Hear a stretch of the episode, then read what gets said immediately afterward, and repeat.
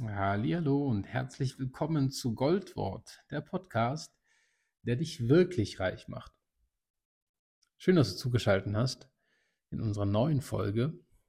Und heute möchte ich mit euch ein wenig über unsere Berufung sprechen.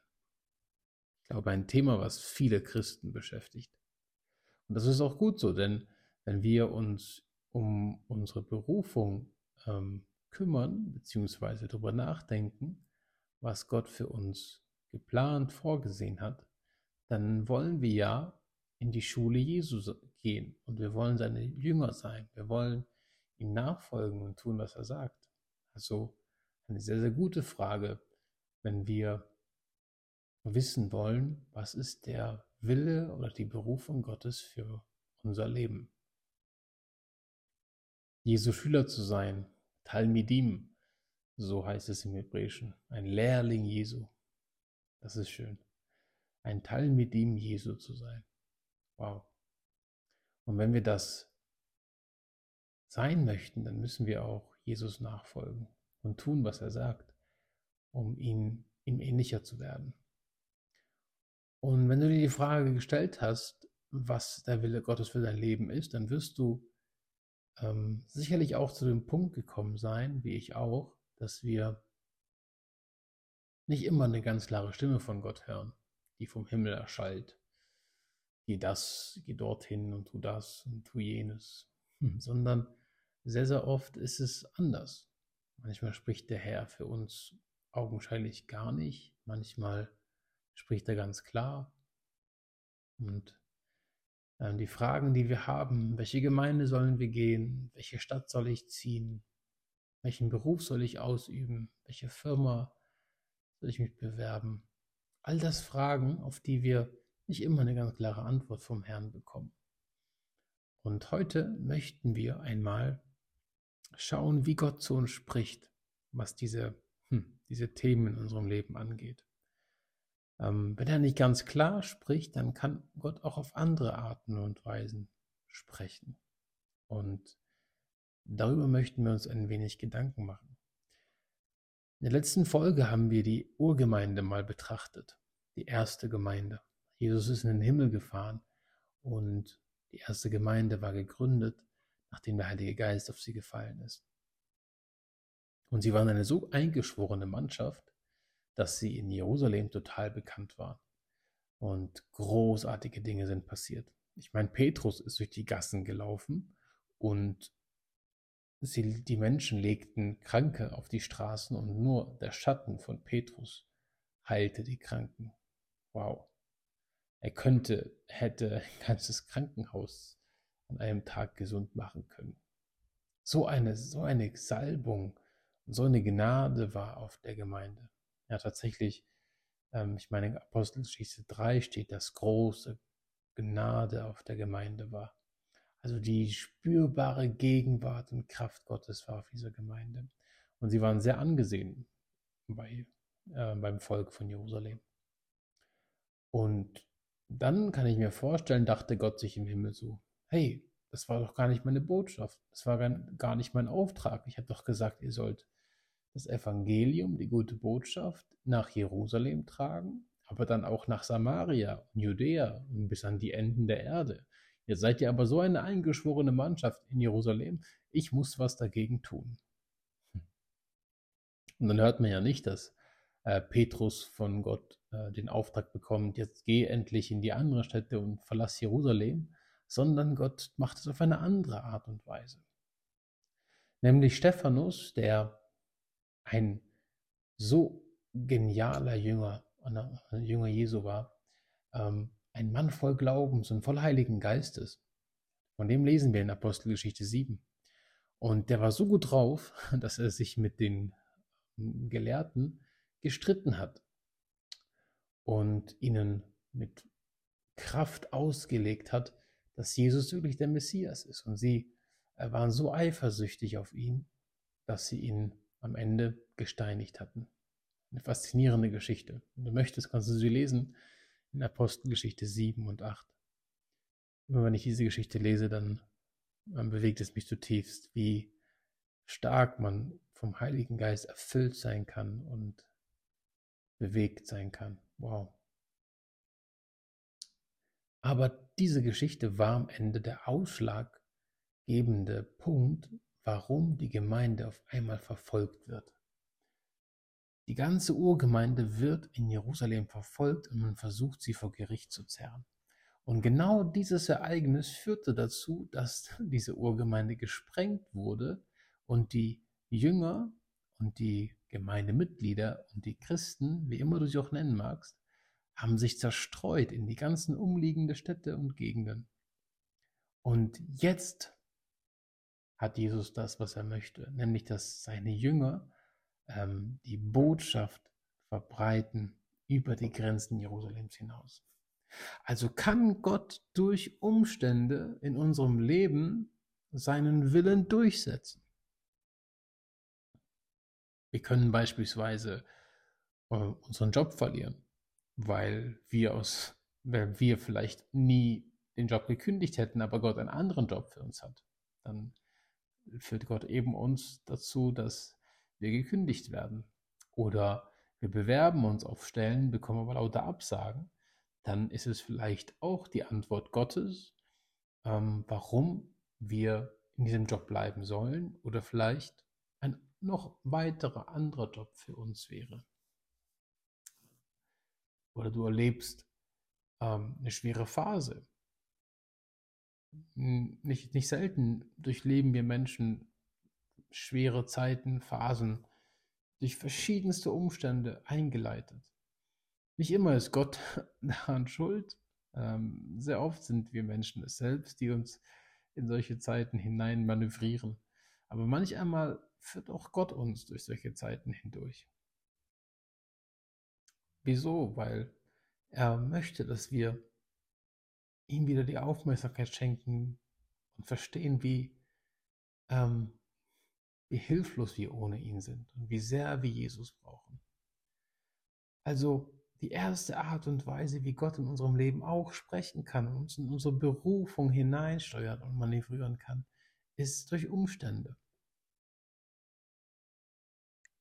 Es gibt oft ähm, so eine Meinung, glaube ich, in der Christenwelt, dass Gott uns ganz konkret eine Antwort geben muss auf unsere Fragen. Beispielsweise, Gott, welche Stadt soll ich als nächstes bereisen? Und dann kommt vom Himmel eine Stimme, geh nach Paris oder was auch immer. Ne?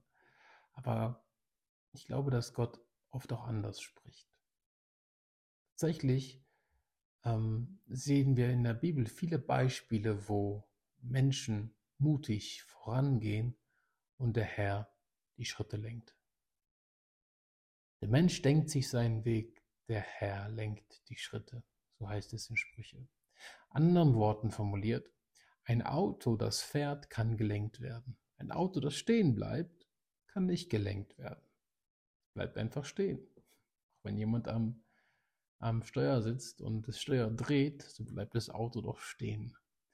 Das heißt, wenn du beispielsweise eine Ausbildung anfangen möchtest, aber nicht weißt, wohin, dann und Gott hat noch keine Antwort auf deine Fragen gegeben, dann geh nach dem, was dich interessiert, woran du Spaß hast. Und dann wird Gott dir ähm, den Weg zeigen. Ich glaube, dann lenkt Gott unseren Weg durch die Umstände.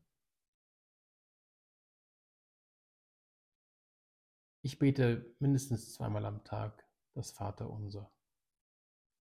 Und in diesem Vaterunser, dort sprechen wir zum Herrn, dein Reich komme und dein Wille geschehe.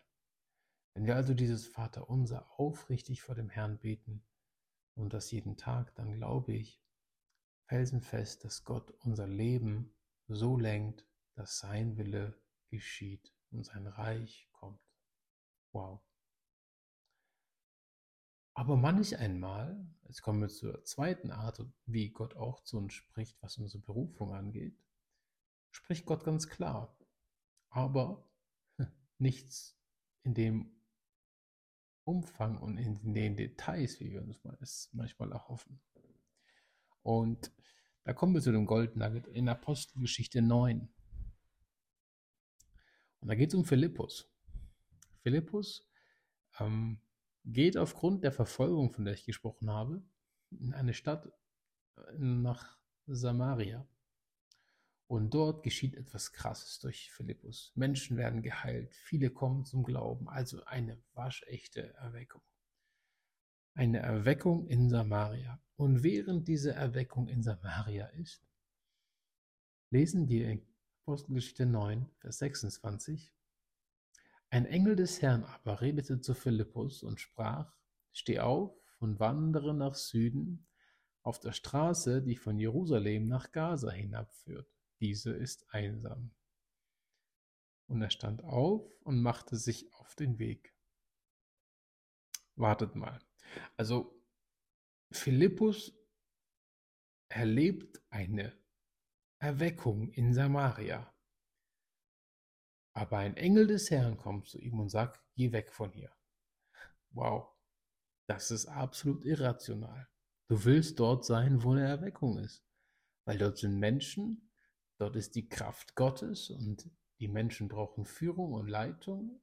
Aber dann kommt ein Engel des Herrn und spricht zu ihm. Und seine Antwort ist 100% Gehorsam. Wow. Wenn Gott zu uns spricht, dann und wir sofort antworten. Das ist so stark. Das ist so stark. Auch wenn es manchmal irrational scheint, absolut unlogisch, wie jetzt in dem Fall. Und der Engel des Herrn sagt ja nicht, geh auf die Straße, wandere nach Süden und dann werde ich das und das und jenes und dies tun, sondern er sagt einfach nur, steh auf und wandere nach Süden auf der Straße, die von Jerusalem nach Gaza hinabführt. Gott zeigt uns also manch einmal nur Fragmente und schaut, bist du dem gehorsam, dann öffnet er die nächsten Etappen und die nächsten Etappen. Und Philippus ist gehorsam und er steht wirklich auf und macht sich auf den Weg. Und dann lesen wir weiter und siehe, da war ein Äthiopier, ein Kämmerer und Gewaltiger der Kandake, der Königin, der Königin der Äthiopier, welcher über ihren ganzen Schatz gesetzt war. Dieser war gekommen, um in Jerusalem anzubeten. Er trifft also auf dieser Straße den Finanzminister Äthiopiens. Krass. Und jetzt im Vers 29, da sprach der Geist zu Philippus, tritt hinzu und halte dich zu diesem Wagen. Da lief Philippus hinzu und hörte ihn den Propheten Jesaja lesen. Und er sprach: Verstehst du auch, was du da liest? Also, als Philippus das dem Engel gehorcht, gehorsam ist und auf diese Straße geht, trifft er den Finanzminister von Äthiopien. Und just in dem Moment, wo er ihn sieht, spricht der Geist zu Philippus Geh zu diesem Wagen und halte dich zu diesem Wagen. Und Philippus tut es. Und wieder gibt der Heilige Geist ihm nicht weitere konkretere Anweisungen, sondern nur halte dich zu diesem Wagen. Und dann hört er, wie der Finanzminister Äthiopiens Jesaja liest. Und letztendlich wird dieser Äthiopier der erste Heide, also der erste Nichtjude, der sich zu Jesus bekehrt. Und er wird getauft und in dem Moment, als er getauft wird, verschwindet Philippus und wird weggebeamt vom Heiligen Geist. Was für eine Geschichte.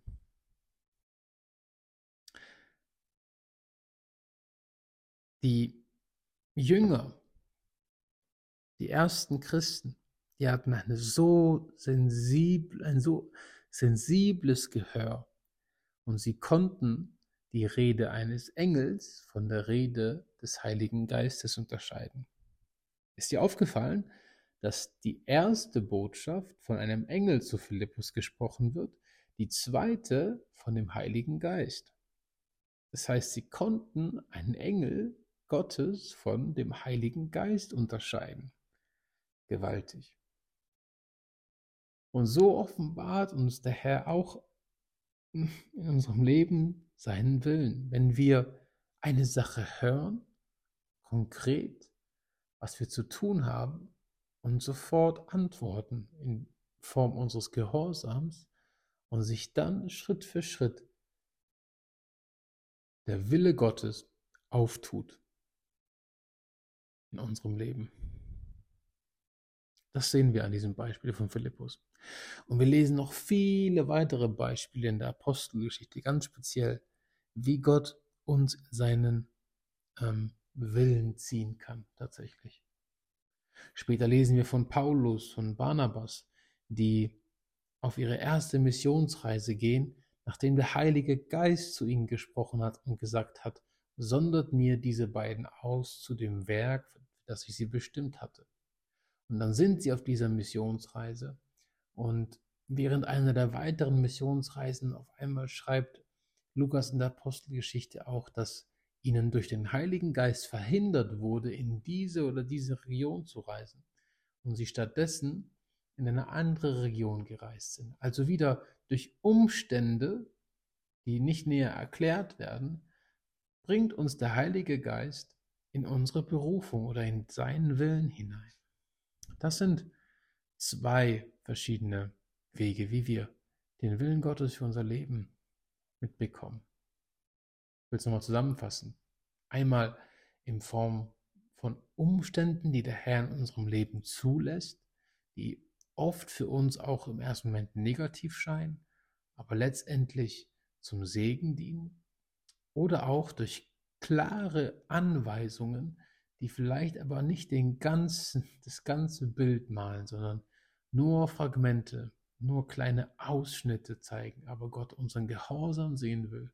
Und wenn wir gehorsam sind, gehen wir ins nächste Level und ins nächste Level, bis irgendwann der Wille Gottes vor unseren Augen offenbart wird. Ich hoffe, das hat euch gesegnet. Ich möchte an diesem Thema noch weiter im Wort Gottes studieren, weil es mich so be bewegt und so ähm, auch begeistert. Stimme Gottes zu hören ist so ein Geschenk. Deswegen seid reichlich gesegnet für das Wochenende, das vor uns liegt. Und wir sehen uns in der nächsten Folge bei Goldwort, der Podcast, der dich wirklich reich macht.